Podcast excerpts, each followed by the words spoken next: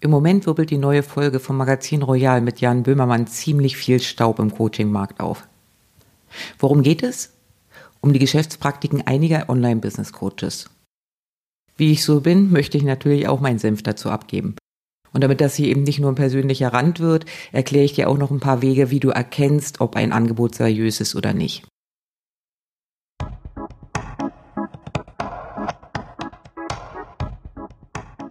Willkommen beim Text and Sell Podcast. Hier erfährst du Step by Step, wie du dieses Verkaufen mit Worten hinbekommst. Denn yep, wie du schreibst und was du rausgibst, entscheidet massiv darüber, ob du mit deiner Selbstständigkeit gutes Geld verdienst oder einfach nur ein teures Hobby betreibst.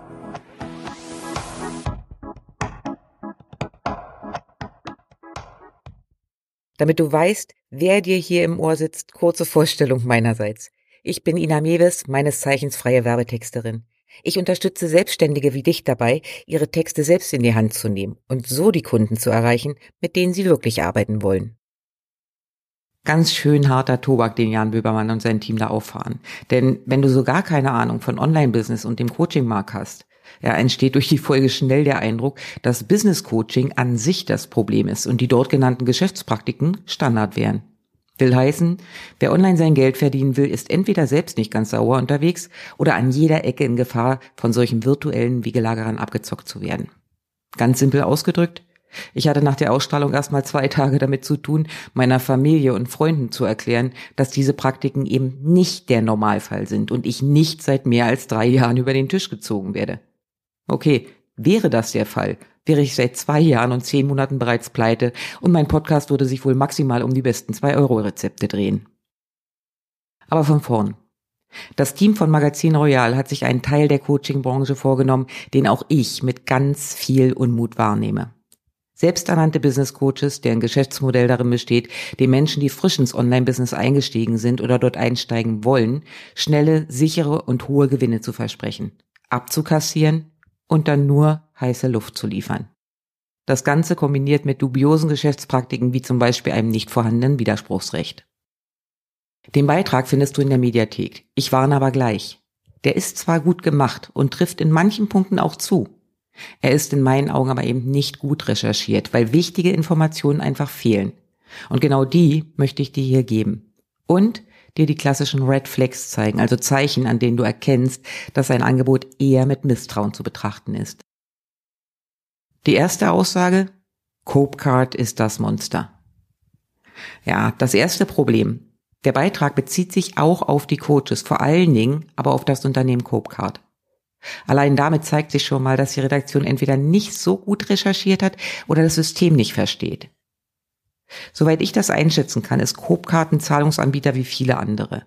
Die meisten Online-Unternehmen arbeiten mit Zahlungsdienstleistern, denn hey, Wer hat schon Lust, den ganzen Tag Rechnungen zu schreiben, Kreditkartenzahlungen der Kunden zu verwalten, Überweisungen zu prüfen und Co.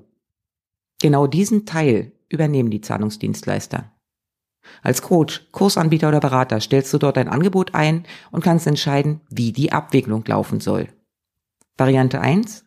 Der Zahlungsanbieter übernimmt wirklich nur die Zahlungsabwicklung. Ich bin Vertragspartner gegenüber meinen Kunden und muss mich dementsprechend auch um Rechnungslegung, Steuern und Co. kümmern. Variante 2. Ich gebe diesen Teil ab, werde also quasi zum Dienstleister. In dem Moment sind dann Copecard, Elopage oder wie sie auch immer heißen, Vertragspartner gegenüber dem Kunden und übernehmen quasi den ganzen Kram im Hintergrund. Liefern muss natürlich immer noch ich. Dass also Copecard der Vertragspartner der Kunden ist, wenn sie das Coaching dort buchen, ist eine völlig normale und gängige Praxis und in keinster Weise nur bei Copecard so oder unethisch. Was das ausgeschlossene Widerspruchsrecht angeht, da sage ich auch gleich noch was dazu. Die zweite Aussage des Beitrages, Online-Business-Coaches sind geldgeile Betrüger. Okay, du merkst schon an der Art und Weise, wie ich hier übertreibe, dass das Bullshit ist. Das ist ungefähr so, als würde ich behaupten, alle Zahnärzte haben eine sadistische Ader. Äh, ja. Mein Zahnarzt aus Kindertagen, hm, der muss solche Anflüge gehabt haben. Aber sind deshalb alle so?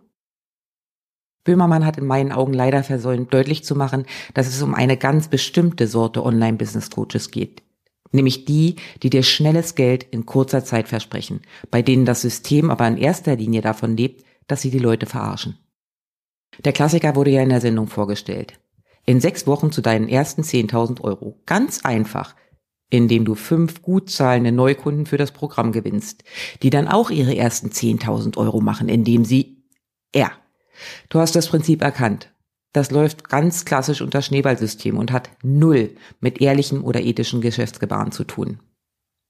Die andere Variante durfte ich bei meinen Kunden immer mal wieder kennenlernen. Das sind dann so, ja, drei Monatsprogramme, in denen ihnen eine enge Betreuung versprochen wird die dann aber einfach eine sehr aggressive Marketingstrategie vorgesetzt bekommen, die sie anwenden sollen. Der Rest ist dann Mindset-Arbeit. Ala, du musst es nur genug wollen, dann kommt das. Und wenn sie dann am Ende eben nicht erfolgreich waren, war halt das Mindset schuld.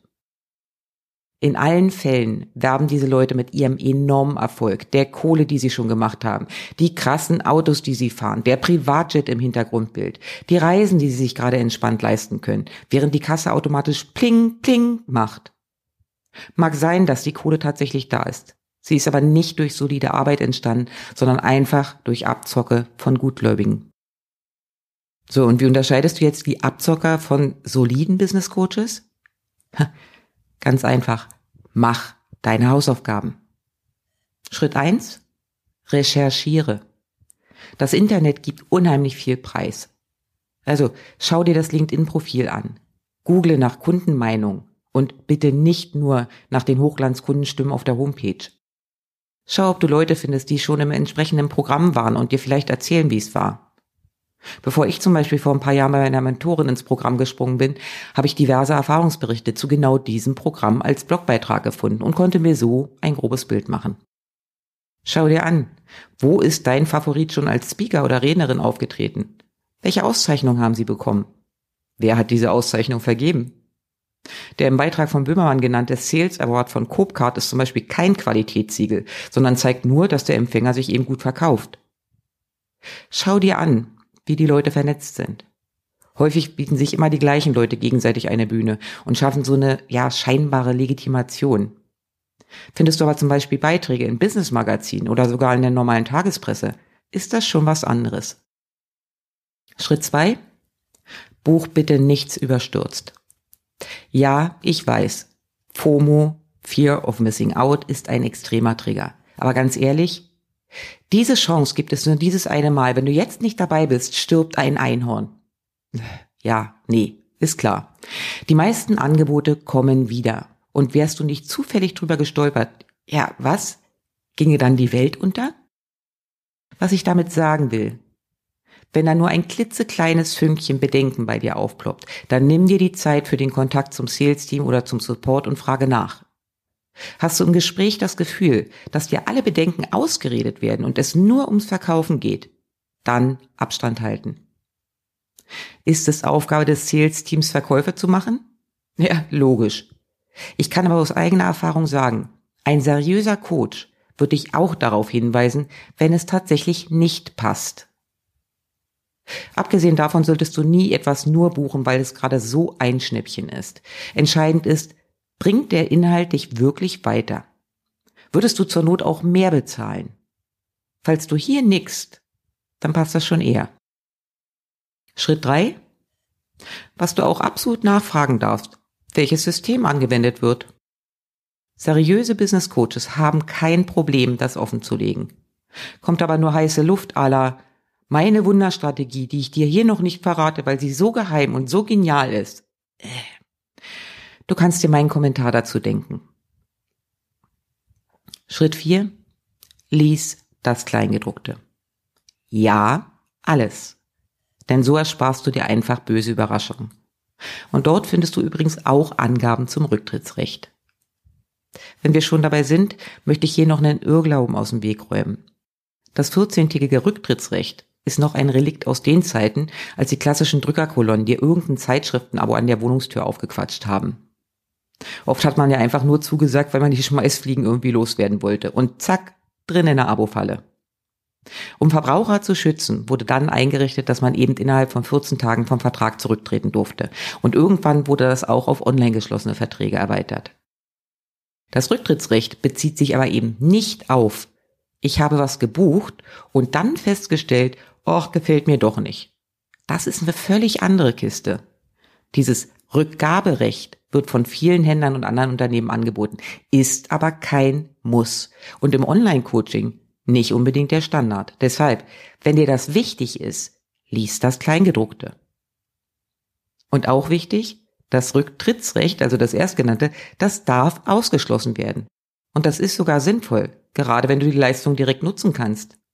Ich meine, mal aus der Sicht des Coaches oder Mentors, ne? Wäre ja schön blöd, wenn du einen Selbstlernkurs bei mir erwirbst, dir in den 14 Tagen alle Inhalte reinziehst und eventuell sogar runterlädst und dann sagst, ja, Späßchen, ich will mein Geld zurück. Schritt 5. Wenn du in dich investierst, sei dir immer bewusst, dass es trotzdem passieren kann, dass du das Geld in den Schornstein schiebst. Denn nicht immer passt ein Programm. Das liegt nicht zwangsläufig am Coach, sondern kann von ganz vielen Faktoren abhängen. Ich nehme mal den Vergleich zum privat finanzierten Studium. Da kannst du ja auch nicht nach drei Monaten sagen, äh, warte, BWL ist Mist, ich will mein Geld zurück. Ja, du kannst Glück haben und kommst aus dem Vertrag raus. Es ist aber eben nicht selbstverständlich. Also überlege dir vor einer Investition immer genau, ob sie tatsächlich sinnvoll ist, ob du leisten kannst, was an Arbeit drin steckt und ob du es dir finanziell tatsächlich leisten kannst, auch wenn die Ergebnisse nicht so aussehen, wie du es dir wünschen würdest. Kurz zusammengefasst, meine fünf Red Flags, wenn es ums Business Coaching geht. Nummer eins. Der Coach hat ein super System, mit dem du garantiert in kurzer Zeit richtig viel Kohle machst, selbst wenn du null Plan von irgendwas hast. Nummer zwei. Bei der Recherche findest du die Webseite, Werbeanzeigen, dubiose Lobeshymnen, aber keinen weiteren Content. Kein Blog, keine Beiträge auf Social Media, die einfach mal nur Mehrwert geben, ohne zu werben. Oder die Person als Mensch mit bestimmten Werten oder einer Meinung zum Tagesgeschehen zeigen. Äh, Achtung. Nummer drei. Dir wird erklärt, dass du nur jetzt, nur noch dieses eine Mal, diese einmalige Chance hast und wenn du sie verpasst, geht dein Leben den Bach runter. Nummer vier. Der Coach oder die Coachin sind nicht bereit, sich in die Karten schauen zu lassen. Wie genau funktioniert das heilige System? Ergibt das ansatzweise Sinn? Und Nummer fünf, Thema Mindset. Eine ständig wiederholte Aussage ist, dass du für Erfolg nur das richtige Mindset brauchst. Das ist alles. Das wirkt Wunder. Wenn du das hörst, renn. Bitte nicht falsch verstehen. Mindset-Arbeit ist wichtig. Sie ist aber eben nicht der einzige Faktor für Erfolg. Du musst schon auch was anderes tun. Jetzt habe ich ganz viel gelabert und das in einem Podcast zum Thema Texte fürs Business. Warum? Weil ich weiß, dass viele von euch nicht nur wissen wollen, wie sie gut schreiben oder sichtbar werden, sondern eben auch andere Unterstützung suchen. Und es tut mir immer wieder in der Seele weh, wenn ich Leute treffe, die auf solche Quacksalber reingefallen sind. Der zweite Grund ist ein anderer. Ich wollte dir damit auch deutlich machen, warum es eben so wichtig ist, dass du mit Content rausgehst, Mehrwert bietest. Das ist wichtig für deine Sichtbarkeit. Es gibt aber Interessenten auch die Chance, dich, deine Werte, deine Arbeit kennenzulernen und so festzustellen, ob du vertrauenswürdig bist oder nicht.